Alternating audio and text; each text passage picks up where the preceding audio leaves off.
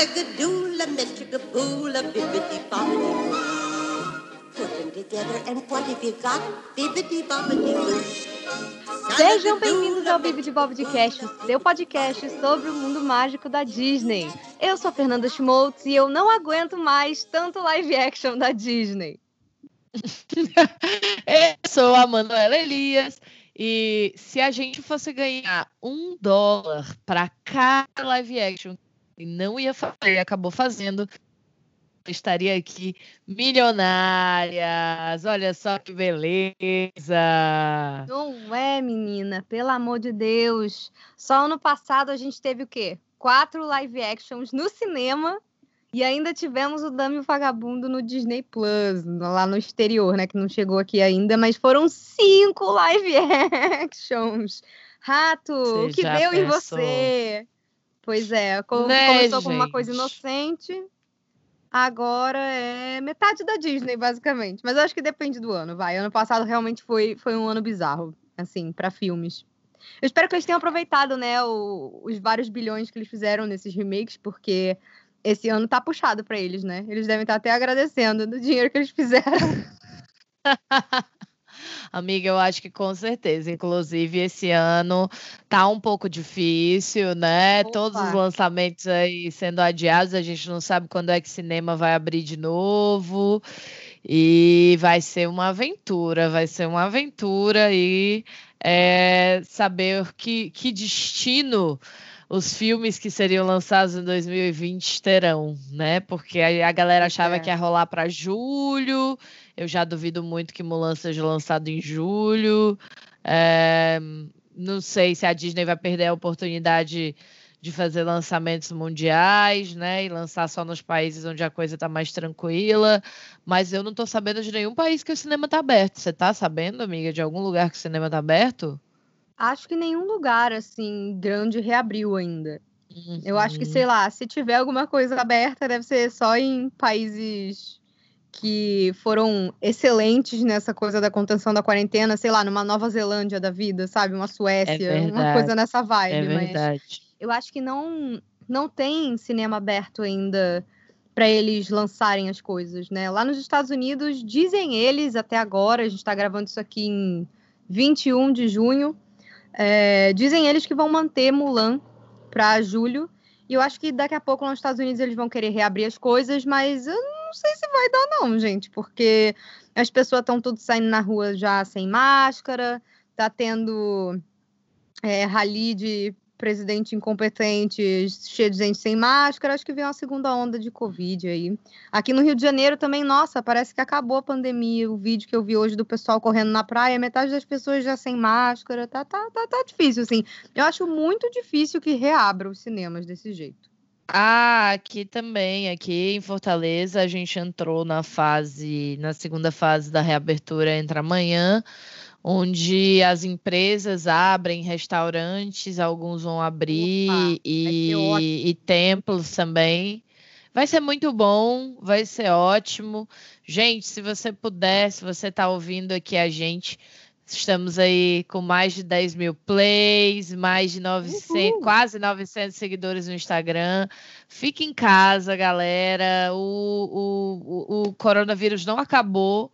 E ele não quer saber se você está cansado, se você está estressado, se você está de saco cheio, tá? Saiam só quando for estritamente necessário, muita máscara, é. muito álcool em gel, todos os cuidados aí, porque contato. a tendência é porque a tendência é abrir e, e piorar, é a gente né? não ter acesso às informações mais, né? A gente vive sobre um sistema aí que é, precisa que as pessoas estejam gastando dinheiro, precisa que as pessoas estejam saindo de casa para funcionar. Então, agora que eles viram que eles não conseguem mais manter fechado, porque a gente tem né, governadores federais, estaduais e tal, tudo mais incompetentes em todas as suas instâncias, e aí não consegue manter as coisas fechadas, é, não consegue ajudar as pessoas né? para manter as coisas fechadas. É, vão reabrir e vocês vão ver que vai parecer que os números a gente não vai ter mais tanto acesso, o jornal não vai mais falar tanto sobre isso, e vai parecer que tá tudo bem, mas não tá tudo bem, tá bom, gente? Não tá tudo bem. Inclusive, a gente tem informações aí é, de donos de planos de saúde aqui da minha cidade que está vindo uma segunda onda fortíssima e que vai ser bem pesado, que vai ser uma doideira, mas eles ninguém está divulgando, ninguém está falando sobre isso, Gente. porque eu acho que ninguém vai mais fechar nada. A não perigoso ser que aconteça assim uma é hecatombe. É eu acho que eles então, resolveram, eles resolveram tacar o famoso foda-se, perdão do termo aí, gente, uhum. mas é, resolveram que, ah, então você tem que morrer um monte de gente pra gente poder reabrir, que seja, né? Fizeram é, um vamos imunizar do Shrek. É, vamos é imunizar por rebanho, entendeu? Só que, né, Cara, né, isso é a maneira é mais cruel. No momento da gravação desse podcast, são 50 mil mortos aqui no Brasil. Mais de um milhão nenhum, de casos, né? É, e nenhum e estima-se que sejam 20 milhões, né? Porque a gente está dramaticamente subnotificado, Nossa, subnotado. É, não tem e, teste para confirmar. Né? E nem um pronunciamento oficial de um governo. Isso não, isso não ter, né? existe. Né? Não vai ter. E daqui a pouco o Brasil vai ser o país com mais mortes por coronavírus do mundo. Então, assim, é um absurdo que a gente está vivendo. Se cuidem, fiquem em casa, assistam em casa.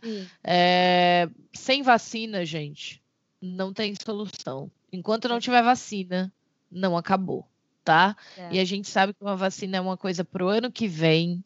Então, assim, 2020 se cancelou sozinho. O negócio é tentar sobreviver até a vacina chegar. Então, se cuidem, pelo amor de Walt Disney, né? Pois se é. cuidem.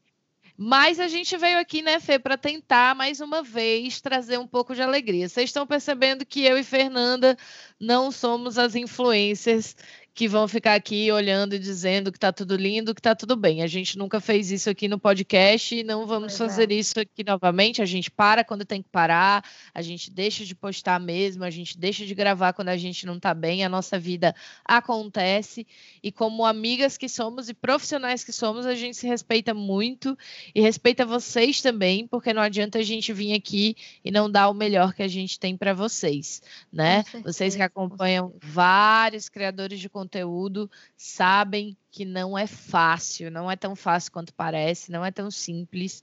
E mesmo gravar um podcast que pode parecer uma coisa tranquila de se fazer, a gente tem que estar tá bem, né? A Fê mora em outro estado, eu moro no outro canto do Brasil, a gente é. se junta e a gente quer sempre estar tá bem para conversar com vocês. Então, assim, estamos aqui, né? Voltando pela nem sei Sim. que vez é essa mas a gente não vai parar, tá, gente? A gente não vai parar de gravar. Mas às vezes vai passar duas semanas sem episódio e tá tudo bem, tá tudo ok. A gente não produz conteúdo em massa, não. A gente produz conteúdo é, quando a gente dá conta de produzir o conteúdo que a gente acha que vocês vão curtir ouvir. Então, hoje a gente vai falar sobre live actions, como deu para perceber aí antes da gente pois entrar é. nessa, nessa, nesse looping do que está impossível não falar sobre isso no momento. E vamos falar sobre live actions, vamos falar sobre como é que a Disney começou a fazer isso, por que, ela continuou fazendo, como é que a gente chegou até aqui, o que, que a gente pensa sobre isso. E vamos falar um pouquinho sobre a adaptação mais recente da Disney para as telonas, né? Que não chegou nas telonas, só chegou aí nas pois é. telinhas, é. né, gente? Fala aí, Fê. Então, um dos filmes que seria lançado esse ano pela Disney nos cinemas seria uma adaptação da série infanto-juvenil Artemis Fowl, né, do Ellen Colfer, que foi bem famosinha aí nos anos 2000. E eles tinham planejado esse live action para sair, acho que em agosto, se eu não me engano. Ele ia sair num desses meses de baixa do cinema, que é o que eles geralmente fazem com esses filmes que eles tentam inovar, né? É, ele aí entra numa categoria de tentativa de criar uma franquia, né? Como eles fizeram, por exemplo, com o Dobra no Tempo, que também é uma série de livros que saiu aí tem uns dois anos. E até o próprio Quebra-Nozes também, que saiu no ano retrasado então, vira e mexe, eles pegam alguma obra não tão famosa, mas que eles esperam que já tenha um certo nome para pelo menos causar o burburinho, causar a curiosidade nas pessoas para que elas queiram ir assistir. E eles têm também, obviamente, é, os live actions que são os remakes, que são, no final das contas, o que está dando mais dinheiro para eles. Eles começaram principalmente a refazer esses filmes mais famosões deles, dos anos 90 para frente E é isso que vem dando boa parte da renda deles, inclusive nos cinemas. Ano passado a gente teve quatro live actions nos cinemas. Nossa, metade do metade da, da programação da Disney foi live action. A gente teve Dumbo em março, a gente teve Aladdin em maio, o Rei Leão em julho, né, que foi que é o principal slot de lançamento do ano do cinema. Então é uma coisa muito doida que eles tenham posto um remake como o lançamento principal deles do ano e deu muito certo, porque fez um dinheiro absurdo, acho que fez 2 bilhões e alguma coisa. Nossa, o negócio foi realmente muito longe. Insano. Né? Insano. E mais pro final do ano, eles fizeram o Malévola Dona do Mal, uma sequência aí do primeiro Malévola de 2014, que no final das contas acabou sendo. Ele é meio que considerado o primeiro live action dessa leva grande que se tornou uma franquia, né, basicamente, de live actions. É, o Malévola, ele não segue essa mesma vibe desses remakes dos filmes mais novos, né? Ele tenta fazer uma subversão aí, falar a história do ponto de vista da Malévola, uma coisa meio wicked, né? Você pega a vilã e fala que, ah, então, não era bem assim, tudo mais. E agora eles também têm uma leva de outros filmes que eles acham que não vai fazer bilhão e que eles querem fazer o remake que tá indo direto pro Disney Plus, como foi o caso do Dame Vagabundo no ano passado, que surpreendentemente, gente, na minha opinião, eu que assisti todos, é... na minha opinião, foi o mais legal dos live actions do ano passado, foi o Dame Vagabundo, mas eu realmente não vejo eles lançando no cinema, porque eu não vejo as pessoas dando o tipo de dinheiro que a Disney espera faturar. Então, foi uma grata surpresa para mim, é uma gracinha esse filme. Ele vai estrear no Disney Plus quando ele chegar aqui no Brasil. A previsão é que seja no, segundo semestre, agora de 2020. Vamos torcer para que seja, porque tá todo mundo em casa mesmo. Inclusive, está sendo sim muito difícil ficar em casa. Eu queria só aproveitar para complementar aqui o que a Manu falou brilhantemente. Eu assino embaixo de tudo que ela falou. Que eu sei que é chato, que a gente quer sair, e que dá uma vontade de falar, ai, dane-se, já fiquei em casa há tanto tempo, mas é justamente porque a gente já ficou em casa tanto tempo que não adianta a gente jogar toda a segurança que a gente fez, todo o sacrifício que a gente fez fora, né? E eu acho que Isso. a gente tem que pensar principalmente nos outros, na nossa família, que com certeza todo mundo aí tem um, alguém que é grupo de risco, sabe? Um pai, uma avó, alguém que tenha problemas respiratórios, que realmente tem mais dificuldade de superar esse vírus. Então, vamos tentar respirar fundo. Eu sei que é chato, mas vamos tentar, como diria a Ana no Frozen 2, né? Fazer o que é melhor, para a gente não se arrepender depois. Com certeza. Mas, amiga, você estava falando do. Amiga? Oi. Ah, tá. Desculpa. Tudo bem. Gente, sem cortes, muitas emoções. Eu achei que o Fernando Sim. tinha caído. Não, Mas, não, assim, não. Você estava falando dos live actions, e aí eu estava pensando aqui, né? Uhum. Como uma coisa leva a outra, porque a gente, sempre que a gente fala sobre Disney, a gente sempre deixa bem claro a importância que eles têm como empresa de lucrar com o que eles estão fazendo, né, gente? Não é uma ONG, a Disney não é uma organização sem fins lucrativos, bem longe disso. Então, como o lucro vai criando essas tendências, né, amiga? Porque quando a gente olha lá para trás e vai falar sobre como é que isso tudo começou. A gente estava até comentando um pouquinho antes do live, antes do podcast, da gravação, que tudo isso começou com ali 101 Dálmatas, né? Que eu até mencionei esse é. filme falando da Glenn Close, que eu sempre acho que é a Mary Streep que faz a Cruella, mas é a Glenn Eita. Close, ela tá maravilhosa. né? E aí a gente teve ali um, um, ponto onde a Disney fez uma adaptação de um filme, uma coisa isolada até então, né? A animação 101 Dálmatas é bem, bem relevante dentro da, da obra da Disney. E ali naquele momento ela fez aquele aquele live action, né? E, e, então até então não existia isso, não era moda, não era uma tendência, tanto que a gente estava comentando, né, Fê? É um filme uhum. isolado dentro dos filmes da Disney. Ele é, é... ele não foi feito pensando em, ai meu Deus, vamos refazer aqui e ganhar muito dinheiro. Não era essa vibe ainda, sabe? Uhum. Era uma época que a Disney estava tentando, tentando várias coisas, né? E aí o que eu acho mais interessante nisso tudo é que, tá bom, em 2010 a gente teve o, o Alice do Tim Burton, a Disney teve algumas outras tentativas de mexer com obras que já eram famosas, já tinham uma coisa famosa que eles tivessem lançado. Mas eu acho que no caso do Alice, eles estavam querendo fazer uma coisa mais, mais aventura, mais franquia de ação. Eles ainda estavam uhum. tentando é, achar um novo Piratas do Caribe, assim, digamos. Uhum. Porque tem muito tempo que eles não têm uma franquia realmente grande, que seja baseada em alguma coisa, que eles possam fazer várias sequências, expandir o mundo, como foi com o Piratas do Caribe, né? Tanto Sim. que o Jungle Cruise é a próxima aposta deles. Ele que ia ser o filme principal desse ano, lançado em julho, eles é, contrataram atores imensos para fazer essa divulgação, para fazer Uhum. É, que nem na época do Piratas, né? Você bota aí um Johnny Depp com Orlando Bloom e a, e a Keira Knightley. Tudo bem que eles não eram tão grandes na época, mas eles ficaram imensos. Então, faz sentido que hoje, por exemplo, eles já queiram pegar duas estrelas que trazem público, sabe? Ainda mais se eles já estão fazendo as coisas focando não só no dinheiro nesse caso, mas na perspectiva de poder fazer mais filmes a partir desse aí. Então, por isso que eles pegaram Jungle Cruise e também colocaram uma coisa meio meio sobrenatural, é, se passa lá na floresta da Amazônia, então tem várias coisas divertidas. E eles botaram The Rock e a Emily Blunt. Tanto que esse filme, por exemplo, eles não quiseram queimar esse cartucho, porque eles, eu acho que eles realmente acreditam que esse é o que tem mais potencial de ser Sim. uma nova franquia live action maneira deles.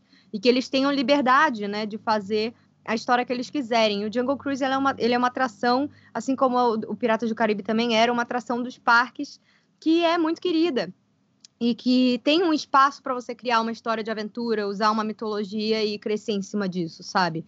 Fazer filme de pirata é, foi, foi muito genial da parte deles, porque é, é uma forma simples de você poder fazer o que você quiser ali dentro daquele universo. E o Jungle Cruise está indo meio nessa mesma vibe de ação e aventura, tanto que eles resolveram jogar o lançamento desse filme para julho de 2021. Então, esse realmente é um dos filmes que a gente não vai receber por streaming primeiro, não vai ser posto em venda digital antes, não foi o caso, né? Mas, é. como a gente estava falando do 101 Dálmatas, é engraçado porque o, o filme que é considerado o que abriu é, essa tendência na Disney de refazer as coisas e mexer em obras que, que eles já tinham feito versões antes foi o Malévola, né? E o Malévola acabou sendo meio que não, não vou dizer que foi exatamente o 101 Dálmatas, porque eles tentaram subverter a história. O do 101 Dálmatas é realmente um 101 Dálmatas, mas a ideia de você pegar uma estrela mega famosa, que todo mundo ama e que a pessoa vai querer ir ver, a Glenn Close de Cruella de Vil, é o que eles fizeram com Malévola. As pessoas foram ver o filme não foi porque, ai, gosto da Bela Adormecida. Foi porque, tipo, gente, olha, é Angelina Jolie fazendo a Malévola. Sim. Né? E o primeiro filme foi um Sim. sucesso. Nossa, fez muito dinheiro. O que o segundo não fez, o que é uma pena, porque eu acho que o segundo filme tem muitas coisas legais também. Mas aí eles começaram com essa coisa de todo ano lançar um live action. Então, em 2015, a gente teve Cinderela, dirigido pelo Kenneth Branagh, que, na minha opinião, é um dos melhores, é um dos meus favoritos. Sim, ainda. na minha também. Muito Gosto fofo. muito. Nossa, é, qualquer hora a gente devia fazer um programa só para falar dos live actions que a gente gosta mais, viu, amiga? Porque tem, tem pano para o assunto aqui. Depois a gente teve, em 2016, o Mogli, que foi também incrível, assim, fez muito é sucesso, é muito deu, bom. Muito, deu muito certo, assim, financeiramente para eles, e, e, eu acho que criativamente também o filme conseguiu fazer uma coisa diferente, transformar isso numa aventura com mais ação, né, porque eu acho que o Mogli, a versão antiga da Disney, era muito fofinha, focada só em criança, era mais musicalzão, e aqui agora eles fizeram uma coisa que é mais parecida um pouco com os livros da selva, né, do Rudyard Kipling. Então, Exato. eu acho que foi, eles estavam focando em tentar realmente fazer alguma coisa é, que acrescentasse na história. O Cinderela também teve algumas liberdades criativas muito legais. Uhum. Que funcionaram para mim super a favor da história. Eu sou bastante fã desse live action, eu acho ele uma graça. E assim. Só que aí depois eles foram refazer o Bela e a Fera, que também é muito famoso, e esse já é um dos quatro filmes principais deles aí da Renascença, um dos mais queridos pelas pessoas. E aí a gente chegou naquele ponto que fez bilhão, né? E aí, quando bate recorde, faz bilhão, os olhinhos do rato já o quê? Já bate o cifrão ali, eles já se imaginam o tio Patinhas pulando ali no copo cheio de moedas, Sim. nadando. E aí eles falaram: "Ah, gostaram, né? Toma tudo então aqui de remake agora. Então, tá tudo indo né? Agora falta só um desses filmes principais da Renascença para sair, que é o Pequena Sereia, e que estava começando a produção logo agora, antes do, do surto do coronavírus começar. Então, assim, uhum. Aladdin e Rei Leão, eles lançaram junto no mesmo ano, sabe? Com uma diferença de um mês e pouco entre Total, eles. Total, é tipo sangue no olho. As pernas, cara. Hora sangue no olho. Eu acho que é legal a gente falar um pouco dessa diferença, amiga. Existe hum. o live action, que é igual ao filme, tipo 101 Dálmatas, que eu tava uhum. até olhando aqui, gente. Ele foi um filme lançado em 1996. Ele custou 75 milhões e ele rendeu 320 milhões para Disney. Ele que na época era uma bilheteria muito grande.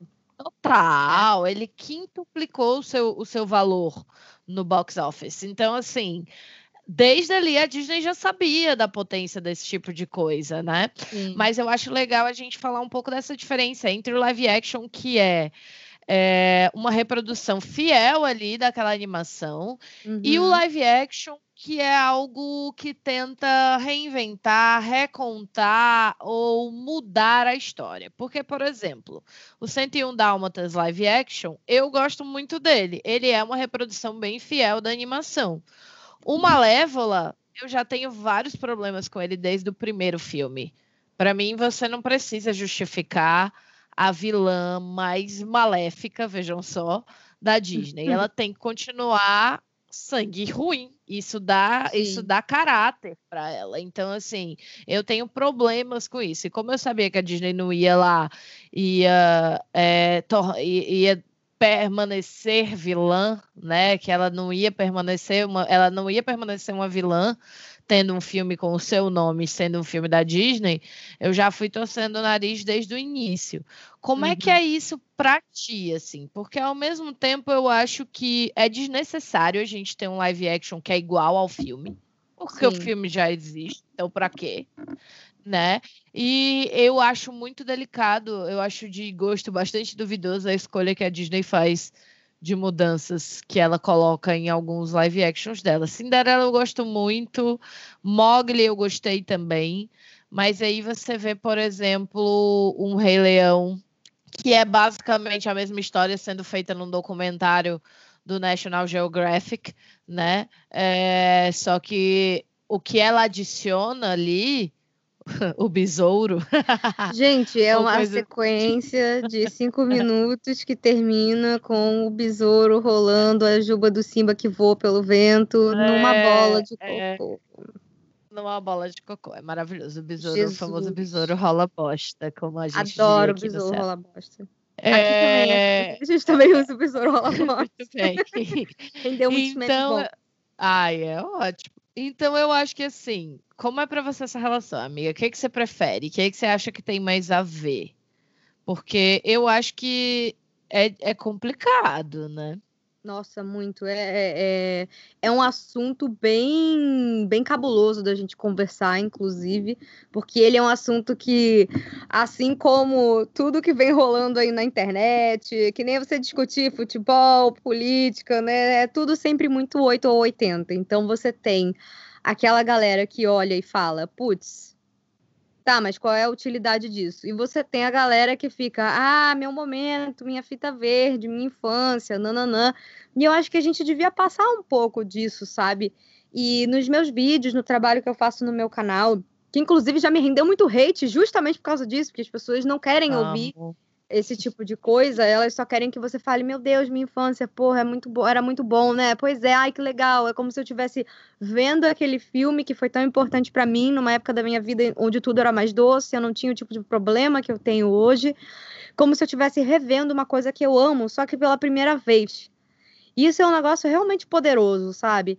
Então, é, é aquele tipo de coisa que, assim, se você tem um carinho muito grande por um por um Bela Fera, por exemplo, você paga para ver várias vezes o remake, sabe? É como se você estivesse uhum. revisitando uma parte da sua infância. E eu acho que é por isso que o pessoal fica tão é, tão nervoso quando você tenta falar que, olha, gente, mas a gente tem que prestar atenção que esses remakes eles não estão sendo bem feitos e eles estão também esse excesso de remake está tomando espaço de coisas novas e que a Disney está manipulando a gente para a gente pagar para ver várias vezes. Ela não quer que você pague uma vez para ver o Rei Leão e a Bela Fera. Ela quer que você pague várias, sabe? E isso é um problema. É isso que eu discuto no meu canal. Eu não estou dizendo, gente, vamos boicotar, não vamos assistir.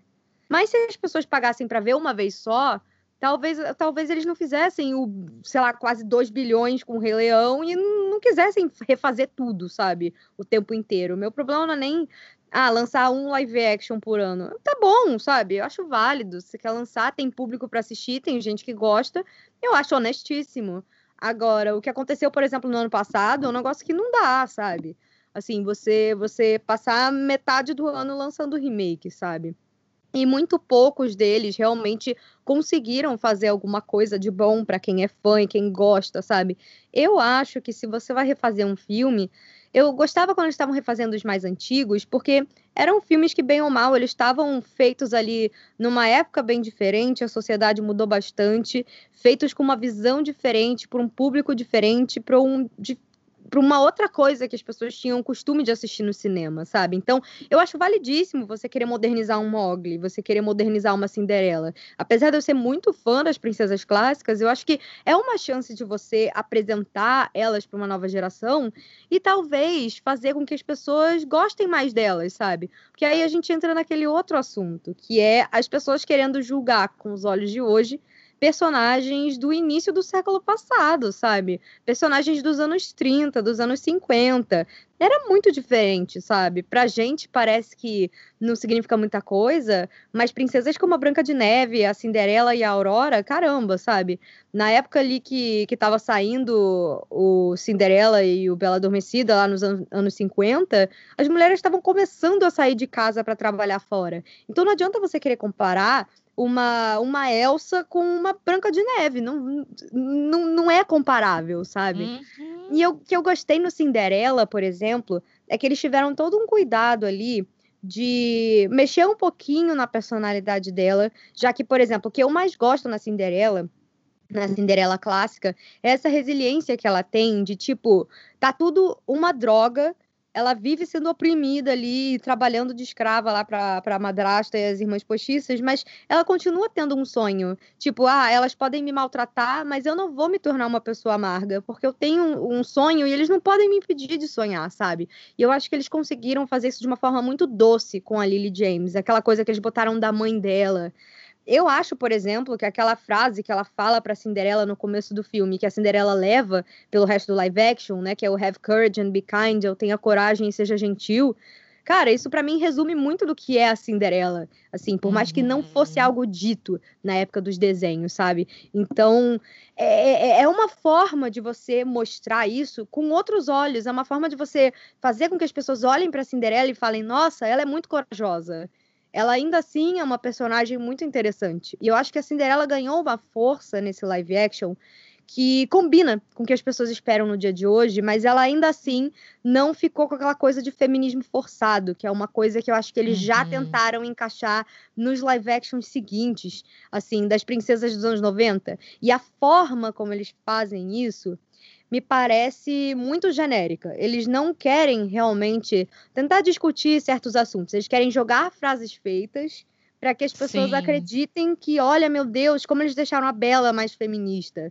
Agora, ao invés de, de ajudar o pai dela e tal, não sei o quê, ela agora inventou a máquina de lavar, ela é uma inventora, sabe? Eu acho muito uhum. legal ela ser uma inventora. Muitas das coisas que eles botaram ali no filme eu adorei. O visual novo da Bela, por exemplo, aquela roupa dela, que ao invés de ser um avental, que era uma coisa muito de dona de casa, eles botam, tipo, é meio que um pano ali, porque ela inventa Sim. as coisas, então ela vive com a mão suja, é, tem uma calça embaixo do vestido dela para ela poder montar no cavalo, entendeu? Então, é, esse tipo de mudança sutil eu acho muito legal. O fato de que a Emma Watson, por exemplo, se recusou a usar um corset porque ela queria Sim. que as pessoas vissem ela com um, um, formato de corpo normal. Eu acho isso muito maneiro, sabe?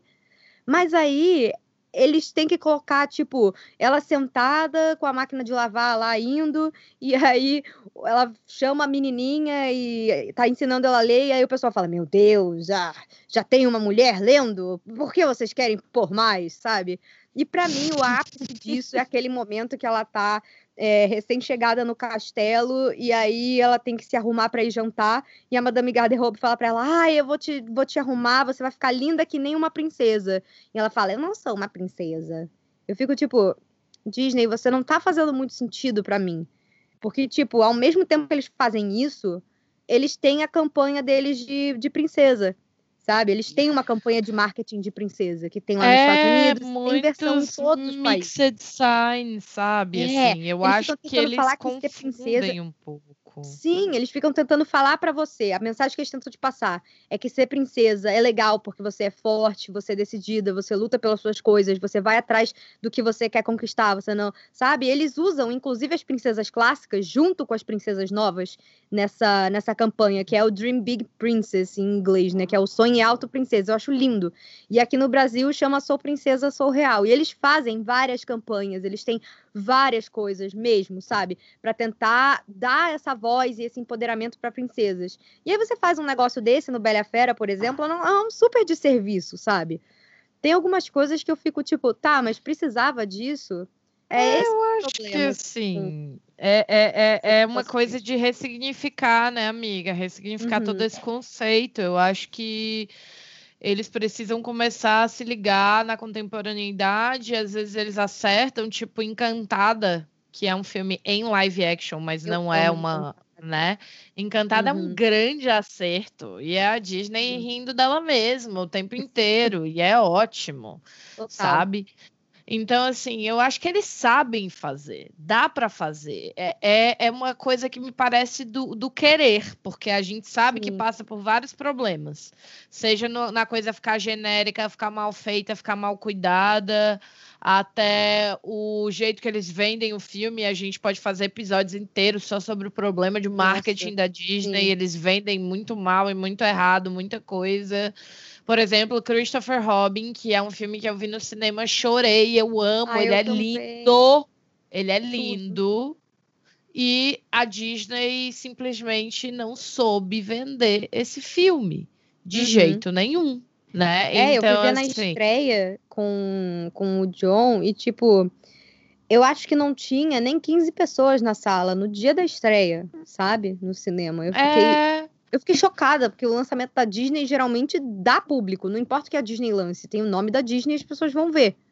Pois é, eu acho que eles se apoiam muito nisso e não dá mais para ser assim, né? Eu acho que é isso, assim. Eu, eu tô com medo do Disney Plus virar o lugar onde os filmes da Disney vão para morrer, sabe? Tipo. Eu acho que sim. Pior que eu acho que é bem isso. O Artemis é... já, por exemplo, foi jogado lá. Corre esse risco. Eu acho que e corre aí, esse risco agora, desde que começou esse negócio do, da Covid, muito tem sido especulado sobre o que é que vai acontecer com esses filmes. Alguns a gente já tem uma posição deles, por exemplo, o Mulan, eles querem que seja o filme que vai reabrir os cinemas. Não uhum. sei se vai uhum. rolar em julho, mas eles querem começar já com o pé na porta, porque Mulan, além de ter sido também focado no mercado chinês, que é muito grande, é um filme que todo mundo tem muito carinho. E ele parece Sim. que tá visualmente muito bem feito. Então tá todo mundo empolgado para ver o que eles vão fazer com o Mulan, sabe? Tem gente Sim. que tá com medo, que tá torcendo o nariz já, mas todo mundo tá curioso e eu acho que todo mundo vai assistir. Realmente é um filme que, se fosse lançado no ano passado, ou então no início desse ano, numa época sem esse, essa pandemia, ele faturaria mais de um bilhão, assim, fácil, sabe? Provavelmente ah, poderia ah, até certeza. passar algumas coisas, sabe? Podia chegar ali onde chegou o Aladim e o Rei Leão. Porque é um filme que marcou muita, muita gente. A Mulan é uma das personagens mais queridas, especialmente aqui no Ocidente.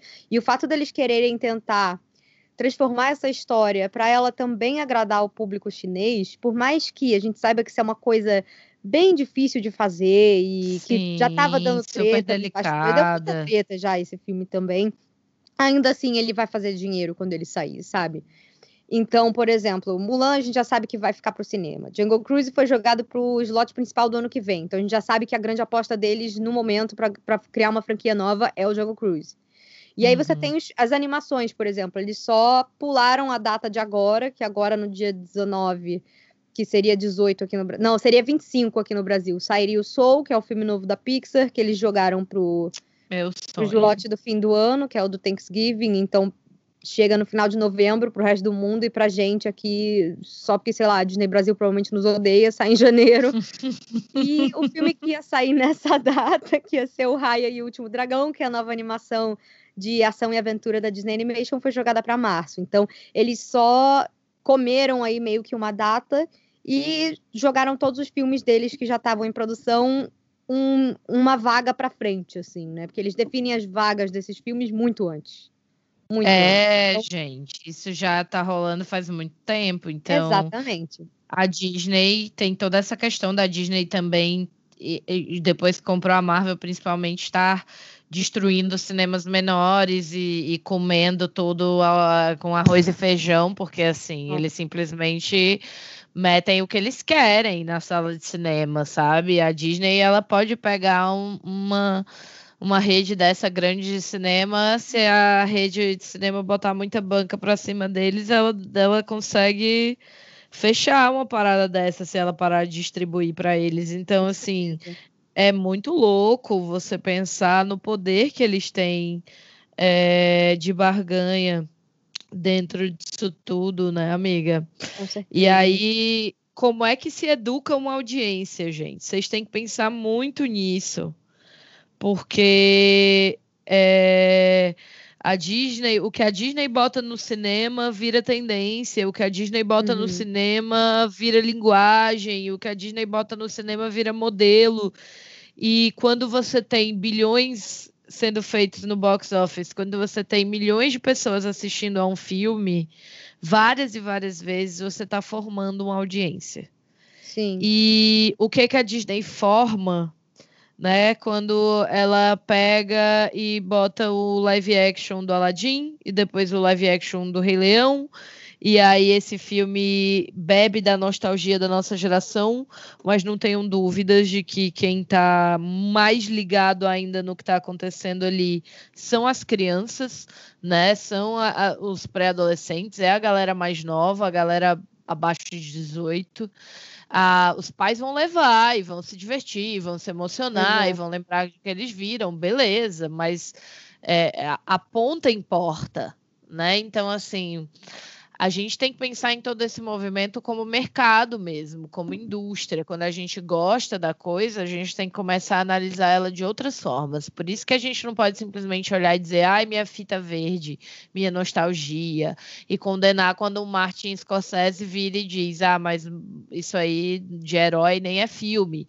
É, a gente tem que prestar atenção no que o cara realmente está querendo dizer. Ele não está querendo dizer que você não pode assistir o seu herói. Não, ele não está apontando o dedo na sua cara e rindo de você. É o Martin Scorsese, não. sabe? Ele tem mais o que fazer da vida dele. É, mas por que, que a carapuça serve? né? Por que, que a gente fica tão. Tem gente que fica tão ofendido com isso, ou quando a Fernanda vai lá e diz que, pô, o live action do Rei Leão não foi legal. Porque a Disney já formou, porque não foi, sim, sim. É, tipo não, assim, mas você é... pode até gostar, perdão, esse é o momento que a gente ganha hater, mas, tipo, o filme não é bom. Você pode mas gostar pela nostalgia, mas o, a linguagem que ele quis usar ali não funcionou. Você pegou um filme que é extremamente cartunesco, onde leões têm expressões humanas, e você botou aquilo ali em leões que não tem cara de nada. Você diminuiu. O vilão não tem a, força nem o carisma que ele devia ter. Os personagens não estão fazendo nada ali de diferente. O negócio que eles falaram que iam acrescentar coisas novas. O que acrescentaram de coisas novas foi basicamente uma sequência do besouro rolando a bosta. Sim. E ainda tentando botar a música da Beyoncé num lugar péssimo ali.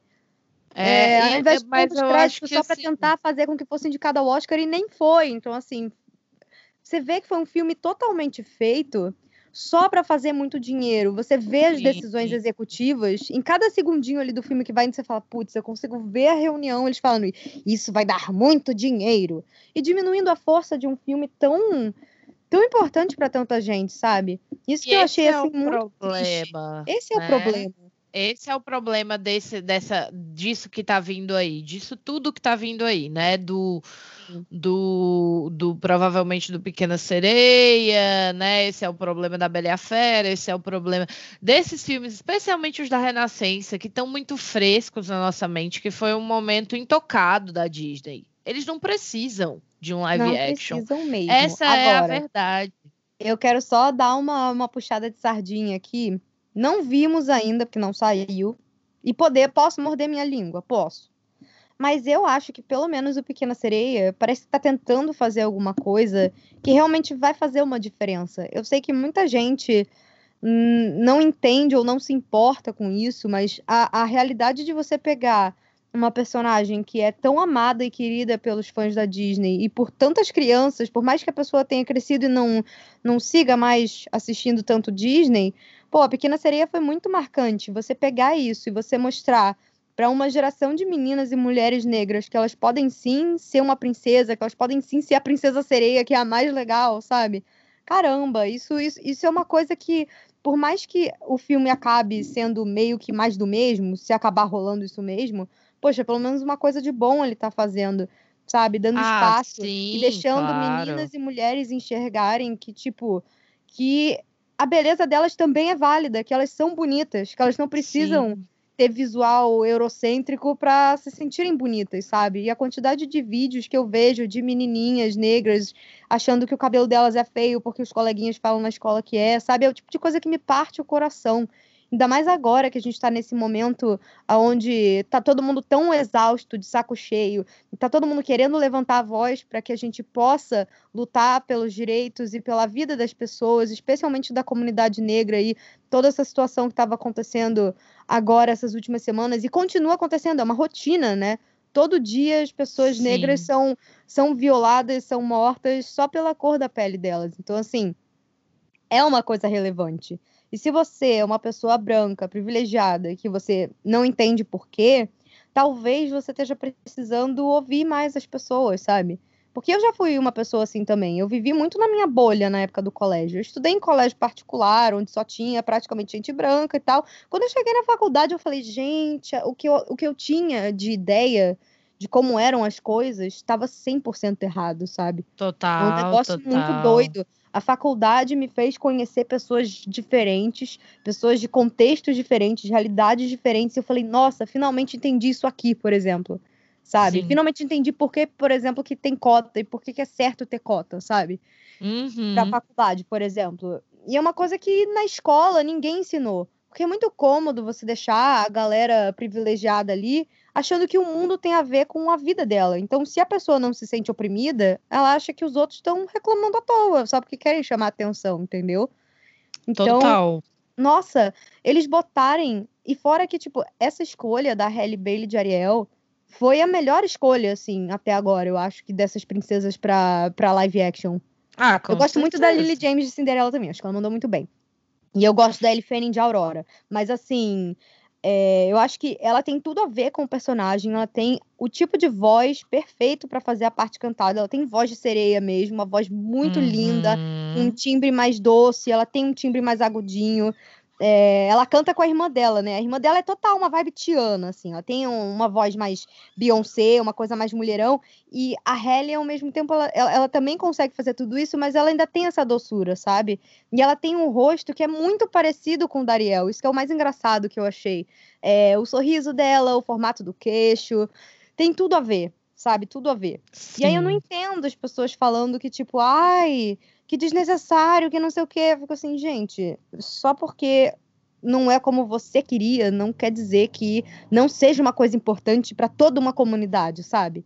Então eu acho ótimo que a gente Claro. tenha espaço. Acho ótimo que a gente tenha filmes como Pantera Negra, por exemplo, que é um dos melhores filmes da Marvel, porque ele vai muito além do que faz- falar só sobre uma historinha de heróis, ele fala realmente sobre a história da comunidade negra e, e, sabe, eu acho muito bom que a gente tenha isso. Então eu espero. Sim, isso é essencial.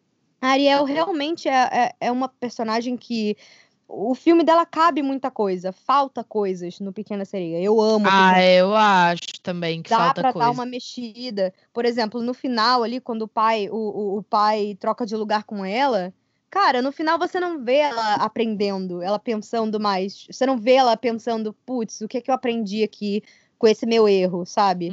E não Uhum. foi totalmente um erro, mas é, ela foi inconsequente. Ela não aprendeu nada no final do filme. Ela conseguiu o que ela queria, o que é muito Isso. bom, porque era um sonho que ela tinha. Mas, por exemplo, eu espero que no live action eles tenham espaço pra falar um pouco mais disso.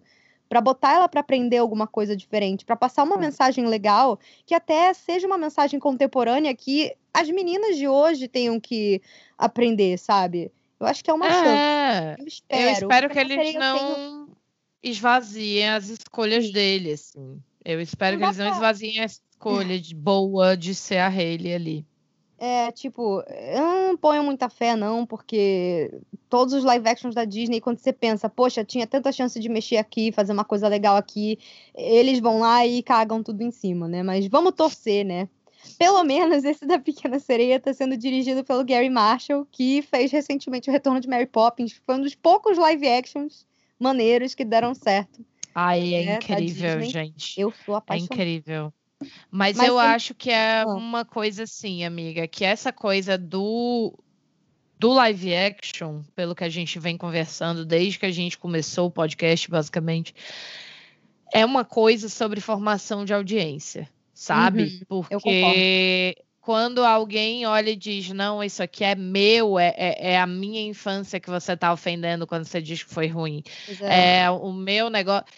É, esse é o poder maléfico, entre aspas, da Disney, sabe? Sim. É quando a gente deixa de usar aquela obra com uma sagacidade e ao nosso favor. E é quando a gente se torna refém daquilo que foi feito. E eu né? vou mais Então a além gente disso que você precisa falou, se ligar disso. Hum. Sim, e eu ainda vou mais além nisso que você falou, da gente tomar o negócio como se fosse nosso, que é uma coisa que eu noto que a gente não tem aqui no Brasil, porque o que acontece? Lá nos Estados Unidos, você tem várias gerações de fãs da Disney, porque você tem a cultura Sim. Disney lá. O Walt Disney é um dos grandes heróis aí de muita gente. É um American. Treasure. É, pois é, principalmente lá nos Estados Unidos, você tem pessoas que vivem o que a gente chama de Disney Culture, que é aquela galera que tem passe anual e vive nos parques, aquela galera que consome muito Disney, que tem um estilo de vida que tem tudo a ver com Disney, sabe? Que é uma Uhum. coisa que eu, eu sinto que eu meio que tenho também hoje em dia. Sim. E quando a gente vai consumindo conteúdo desses estrangeiros, a gente vai entendendo mais coisas, sabe? Mas assim, você realmente levar as coisas da Disney pra sua vida. E eu acho que aqui no Brasil a gente não tem isso no, no fandom, assim. A gente não tem um fandom dividido por gerações. A gente tem um fandom da Disney. E aí você pode ter pessoas jovens, pessoas mais velhas, é, adolescente, adulto, pessoal de mais idade, tem de tudo na comunidade da Disney. Se você for aí nos grupos, nos fóruns, nas coisas, você vê gente de tudo que é tipo, sabe?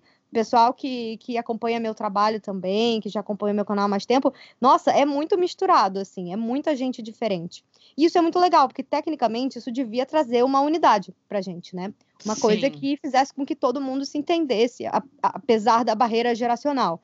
Mas uma coisa que eu notei, especialmente com essa questão da Ariel, quando anunciaram, é que veio, veio gente no vídeo que eu fiz falar sobre, ah, estragando a minha infância, o meu filme. Uhum, Isso é uma uhum. coisa que me deixa muito triste, porque não é o seu filme. Ele pode ser seu filme também, o seu filme do coração. Ninguém tá dizendo que não pode.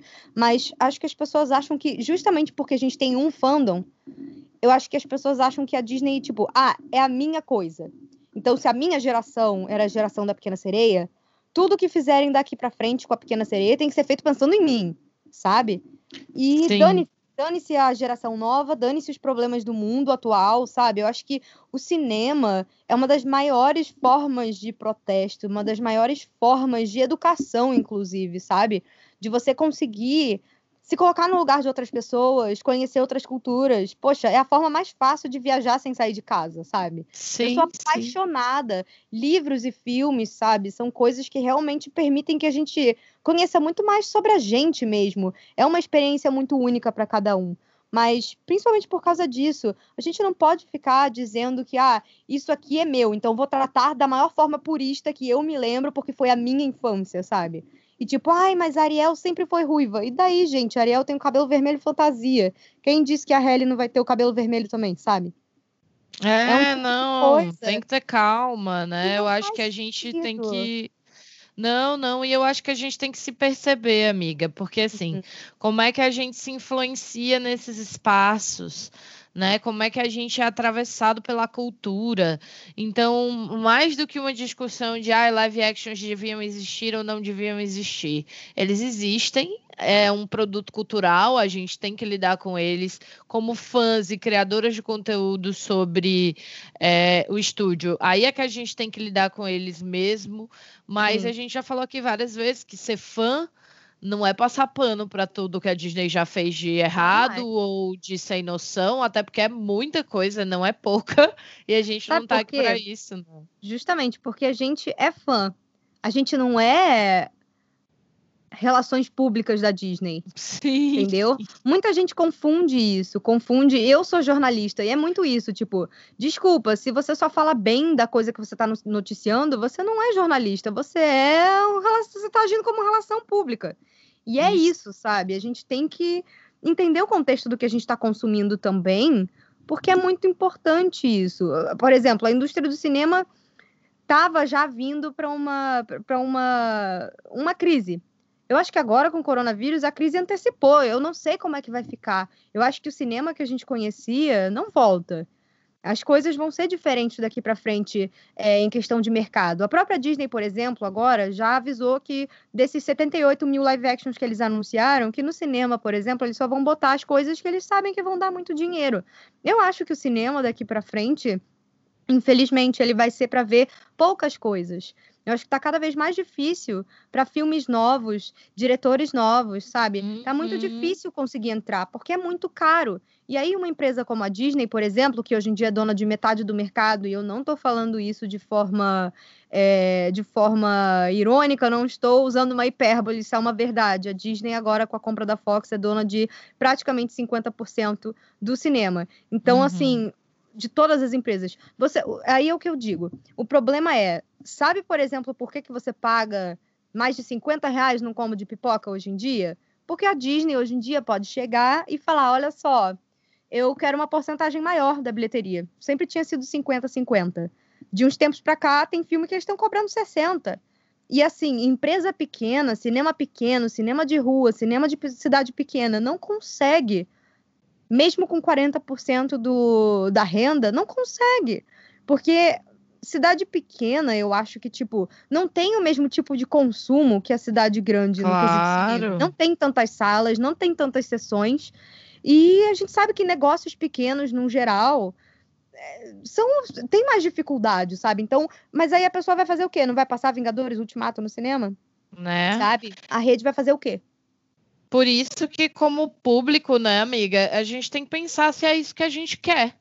Porque pois é. vocês é. podem achar que não, ah, tá, mas existem, a gente não tem opção, você acabou de falar.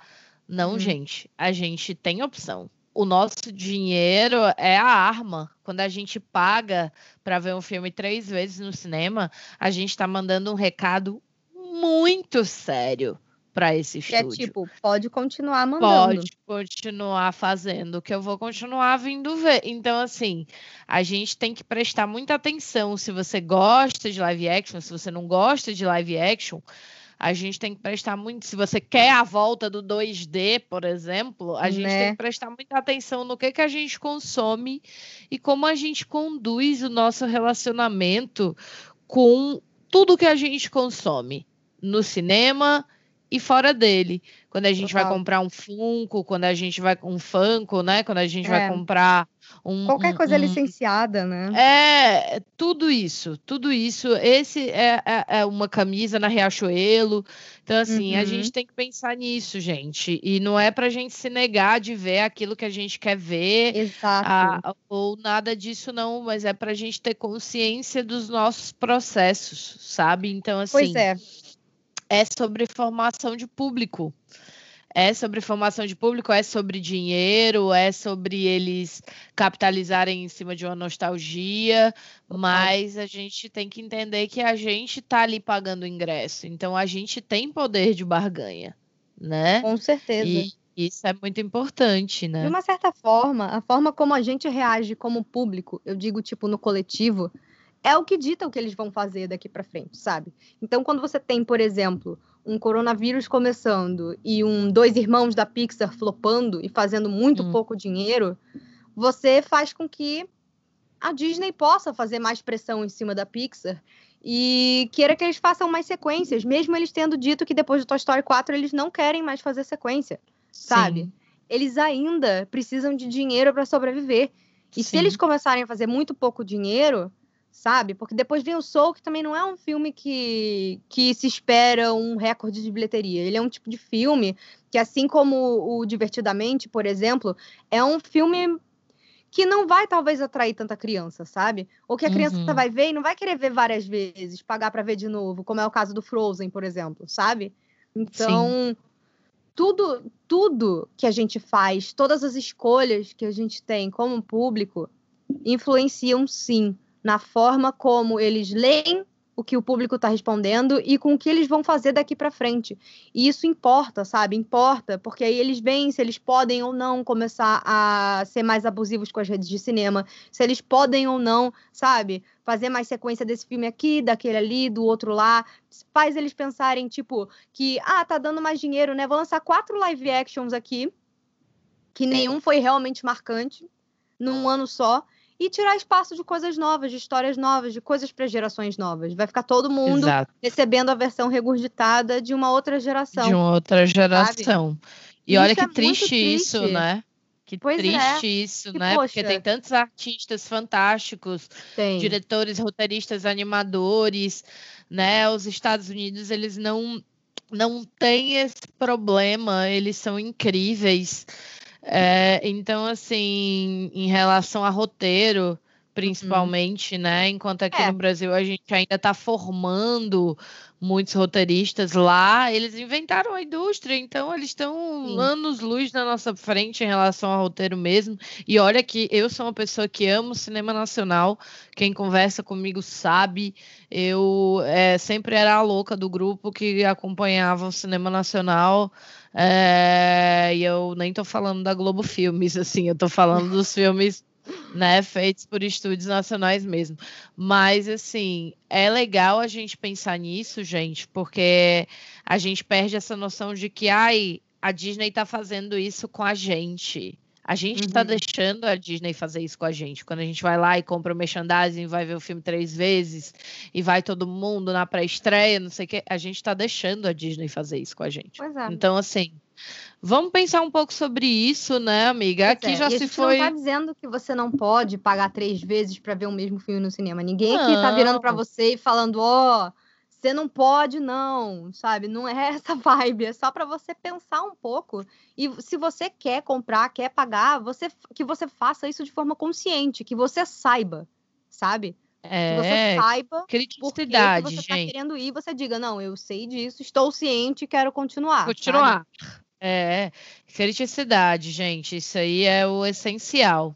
Agora, amiga, vamos separar esse finalzinho aqui do nosso episódio, que já está aí com quase uma hora, para a gente falar um pouquinho da última obra visual, né, aí mais recente, que iria para o cinema, não foi. Quem ouviu o nosso episódio de filmes de 2020, gente, com o John, comigo, Nossa, com a Fê, com a. Eu ouvi esse episódio ainda. É, é. Tipo, ah, a, gente, era tão feliz e não sabia.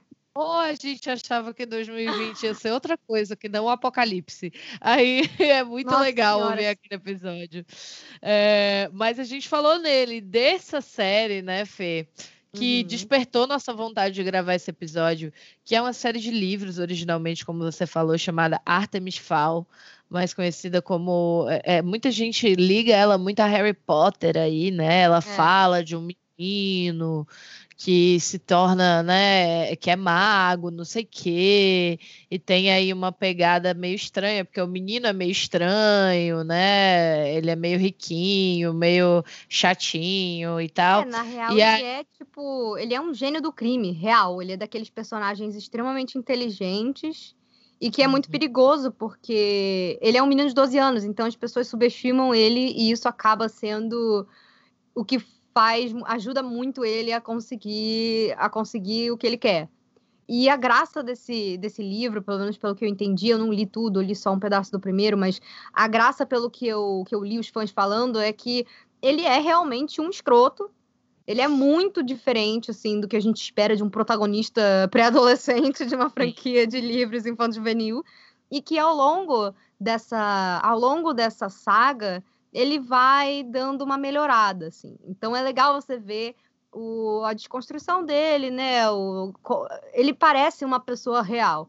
E aí o que acontece? A Disney, outra outra outra parte dessa. Uma coisa que dá pra gente separar aí no meio desses live actions são esses live actions que aparentemente parecem originais, mas que não são exatamente originais, que são baseados em outras obras, que a gente até falou sobre isso na entrada. Então você tem aí um Quebra-Nozes, você tem o Dobra no Tempo, você tem o BFG, que era o Bom Gigante Amigo, você tem uhum. muita coisa que eles lançaram aí nas últimas de... nos últimos anos, na última década, e que pelo menos uma vez por ano tem alguma tentativa disso. Né? E a maioria não dá certo. Isso que eu acho mais engraçado, assim. Sim. É... porque eles tentam pegar alguma coisa que já tenha um, pelo menos um certo burburinho a respeito para gerar essa curiosidade. Mas o que acontece? Não tem dado certo. E aqui no caso do Artemis Fowl é muito legal da gente analisar. Eu sei que ele não está disponível ainda aqui no Brasil para a gente consumir, mas é, eu e Manu, a gente tem o, o Disney Plus americano. E, tipo, é, vai ser muito interessante a gente falar sobre isso. Eu quero muito saber o que, que vocês vão achar quando vocês assistirem o filme. Porque, assim, mesmo não tendo quase nenhum contato com Artemis Fowl, deu para entender, enquanto eu assistia, o porquê que não estava dando certo. Primeiro porque parece que eles quiseram é, misturar dois livros em um, já de cara. E então é, é, um filme que parece que ele nunca saiu do primeiro ato. Isso que é o que me deixa triste, assim, porque ele vai indo, ele começa e ele continua ao longo do filme inteiro te apresentando novos personagens, novos conceitos, novas coisas. E ele é um primeiro ato gigantesco que nunca termina. Você Meu não consegue Deus. criar uma empatia real com os personagens porque é tudo uma grande bagunça. Parece que você pegou os dois livros, jogou no liquidificador e fez, sabe? Até agora tem muita coisa que eu não entendi. Assim, tipo, eles só saem te jogando informação, aí entra personagem que fala um negócio e aí depois some. Tem personagem que eles te apresentam, você acha que vai ser muito interessante, e aí nunca mais o personagem aparece e fica, cara, o que está acontecendo? E dá muito para ver que eles retalharam o filme todo. Falaram que cortaram uma meia Nossa. hora do material original. O primeiro teaser, se vocês forem olhar na internet, não tem nenhuma cena do teaser no filme que era o começo Eita. do livro que eles tinham feito certinho. O Artemis, ele meio que passa por vários lugares, ele descobre esse, esse mundo mágico. Ele é de uma grande família de ladrões, assim. E aí ah, parece que a família dele tá com o um nome meio embaixo, então ele resolve que ele vai roubar muito ouro das fadas. Essa é a ideia do primeiro livro, sabe? Uma grande família de ladrões é muito é, bom. Pois é, Eu é, amei. Eles são uma, uma, família de masterminds, assim, do crime. Eles são ricos e eles são ricos porque eles roubam muitas coisas, inclusive desses povos mágicos aí que vivem em segredo. E aí eles pegam, porque, tipo, eles vão fazer o quê? Vão vir aqui atacar a gente? Não pode, né? Eu entendi né? que é algo assim. E aí a ideia dele é que ele sequestra uma fada e aí ele quer pedir um resgate. No livro é meio que isso. Só que aqui no filme, eles quiseram dar aquela nutelizada, né? Que a Disney adora fazer. Eu fico pensando, tipo, pra que você vai pegar uma obra como Artemis Fowl pra adaptar? Se você não quer o Artemis Fowl, o protagonista, você não quer Eu ele. sempre me pergunto isso. Eu não, sempre me dobra pergunto no tempo, isso. O Dobra no Tempo também foi um negócio que eu fiquei chocada, porque o Dobra no Tempo eu li o livro antes de ver o filme. Eu vi que ia ter o filme, adorei o trailer, eu falei, gente, eu quero saber o que, que é isso. Aí eu comprei o livro. Cara, o livro é tão maneiro, tão maneiro. Eu fiquei, gente, criança lê isso, porque ele é um livro, ele tem muita coisa uhum. sobre, ele é muito existencial, sabe? Sim. Ele é muito sobre, gente, nós não somos o centro do universo. E é uma coisa que, que é um dos grandes calcanhares de Aquiles do ser humano. A gente age como se a gente fosse o centro do universo e vai ser isso que vai acabar com a gente em algum momento, sabe? A gente está destruindo o planeta, destruindo as outras espécies, destruindo a vegetação. Estamos aí Sim. causando aquecimento global, sabe? Tá, é isso, assim. A gente não devia agir como se eh, sem pensar, sem consequência, como tipo, ah, uhum. eu sou o uhum. senhor desse mundo, tudo me deve respeito, sabe? E é uma história muito legal também, assim, é, que envolve alienígenas, que envolve muitas questões, assim, que crianças geralmente não têm acesso numa linguagem acessível, sabe? Ele fala muito sobre, cara, metafísica, um monte de coisas. E aí o filme virou uma aventura genérica com visual genérico sobre ah, essa menina que, tipo, ela, ela não tem muita confiança nela mesma e no final ela vai achar a confiança dela. E eles reduziram o filme a isso, sabe? Tipo, se você vai pegar uma obra assim, você vai, no mínimo, olhar e ver, poxa, por que, que essa obra fez um sucessinho?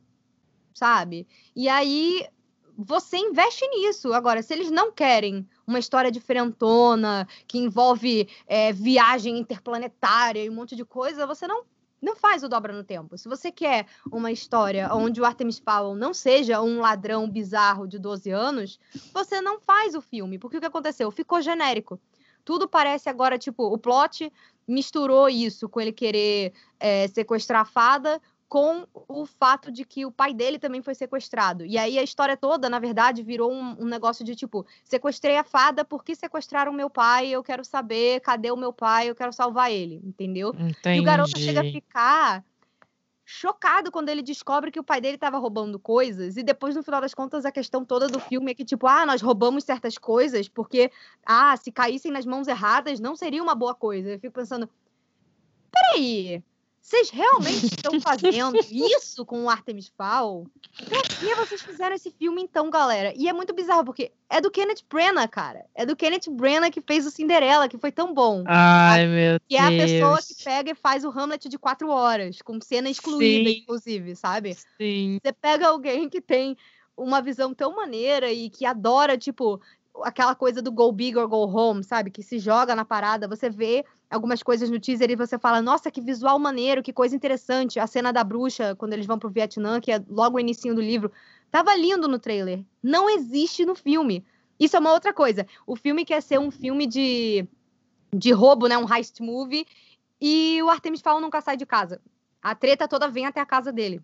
Então fica um negócio meio claustrofóbico, meio confuso. Tem umas cenas de ação que, tipo, podiam ser muito maneiras, mas tá tudo meio espremido ali dentro da casa dele. Então uhum. acaba virando uma coisa meio Transformers, que você não consegue entender. Sim. Você olha, mas você não sabe o que, que tá acontecendo muito ali, sabe? Como é que você vai fazer isso dentro de casa, é, né? Não então, dá. Assim, é uma pena. E aí, aí é isso que eu acho que a gente pode tirar dessa outra parte de live actions que eles vêm tentando fazer. Por que, que tá flopando, né? Porque eles não estão realmente investindo em fazer algo interessante que chame atenção no trailer para as pessoas quererem assistir. Eles usam aquele mesmo visualzinho genérico de sempre e botam uma coisinha clichê com a mensagenzinha de ai, gente, vamos todos, vamos todos nos amar, sabe?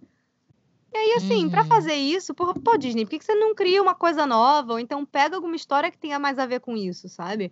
Que parece que eles querem só usar o nome das paradas para tentar ganhar um dinheiro, e aí soa falso, sabe? Sim. Aí meio que na mesma coisa desses live actions que eles estão querendo refazer igualzinho, mesmo que o formato não caiba, como foi o caso do Rei Leão, é, só para ganhar um dinheiro fácil da galera. E aí me deixa triste. É tipo isso. É, é, é isso, gente. É isso. Então, assim, daqui a pouco vocês vão ter acesso ao Disney Plus aqui no Brasil. Já já todo mundo vai ver Artemis Fall e aí vocês vão poder contar pra gente o que, que vocês acharam. Eu ainda não vi o filme, mas o filme saiu recentemente, está quentinho. Achei muito uhum. maneiro a gente trazer as percepções da Fê. Eu tinha alguma esperança, falei sobre isso lá naquele episódio, mas é isso, né? A gente tem uma esperança e aí ela é quebrada às vezes pelo rato, acontece. acontece acontece. Esse foi nosso episódio falando um pouco sobre a importância de tecer vários olhares em relação aí aos live action. Gente, falando um pouquinho do Artemis Fall, desse lance da Disney como é que ela vai se comportar um pouco agora em diante em relação aos filmes, possivelmente, com toda essa situação da pandemia do coronavírus. É, eu queria muito agradecer vocês por estarem sempre com a gente Sim. lá no Instagram, perguntando quando é que vai sair episódio novo. Para você que não sabe, o nosso Instagram é @bibdcast, o nosso Twitter também Segue a gente lá, que a gente está sempre postando coisinhas, interagindo com vocês. De vez em quando aparece uma live mágica do nada. Sim. E como é que a gente te encontra, amiga, nas redes sociais aí? Conta pra gente. Vocês podem me encontrar tanto no Twitter quanto no, Insta no Instagram como arroba S-C-H-M-O-L-Z. E vocês me encontram no YouTube também, se vocês quiserem mais aí das minhas opiniões malucas sobre Disney e cultura pop, mas especialmente Disney, no Sugar Rush. É só escrever Sugar Rush que aparece lá, ou então youtube.com barra Sugar Rush TV. Muito maneiro. Se você quiser ver um pouquinho do que eu falo sobre Disney, vai lá no Instagram, arroba Amiga do Rato, é o meu Instagram, e lá você vai encontrar várias listinhas, vários conteúdos legais dicas e parques, né? dicas dos parques, né? Tem registro da minha última viagem para Orlando. Enfim, tudo está mudando agora, então eu estou dando um tempo nos conteúdos por lá, mas qualquer coisa, se quiser falar comigo, manda um direct que a gente conversa. E Sim. também, claro, não deixa de mandar o seu e-mail contando o que, que você está achando, dando sugestão de tema, falando desse episódio pra gente lá no bibdebobdcast.gmail.com com. A gente, quando consegue fazer segmentos de e-mails, a gente lê aqui alguns e-mails que a gente escolhe nos próximos episódios, tá bom, gente? Então Sim. é isso. Eu espero que vocês tenham gostado. Muito obrigada por terem ouvido. Um beijo e até os próximos. Tchau. Um beijo. Tchau, gente. Bibidi, Bobidi, Boo! Goodness me, it's getting late. Hurry up, dear. The ball can't wait. Have a good time. Dance. Be gay. Now off you go. You're on your way.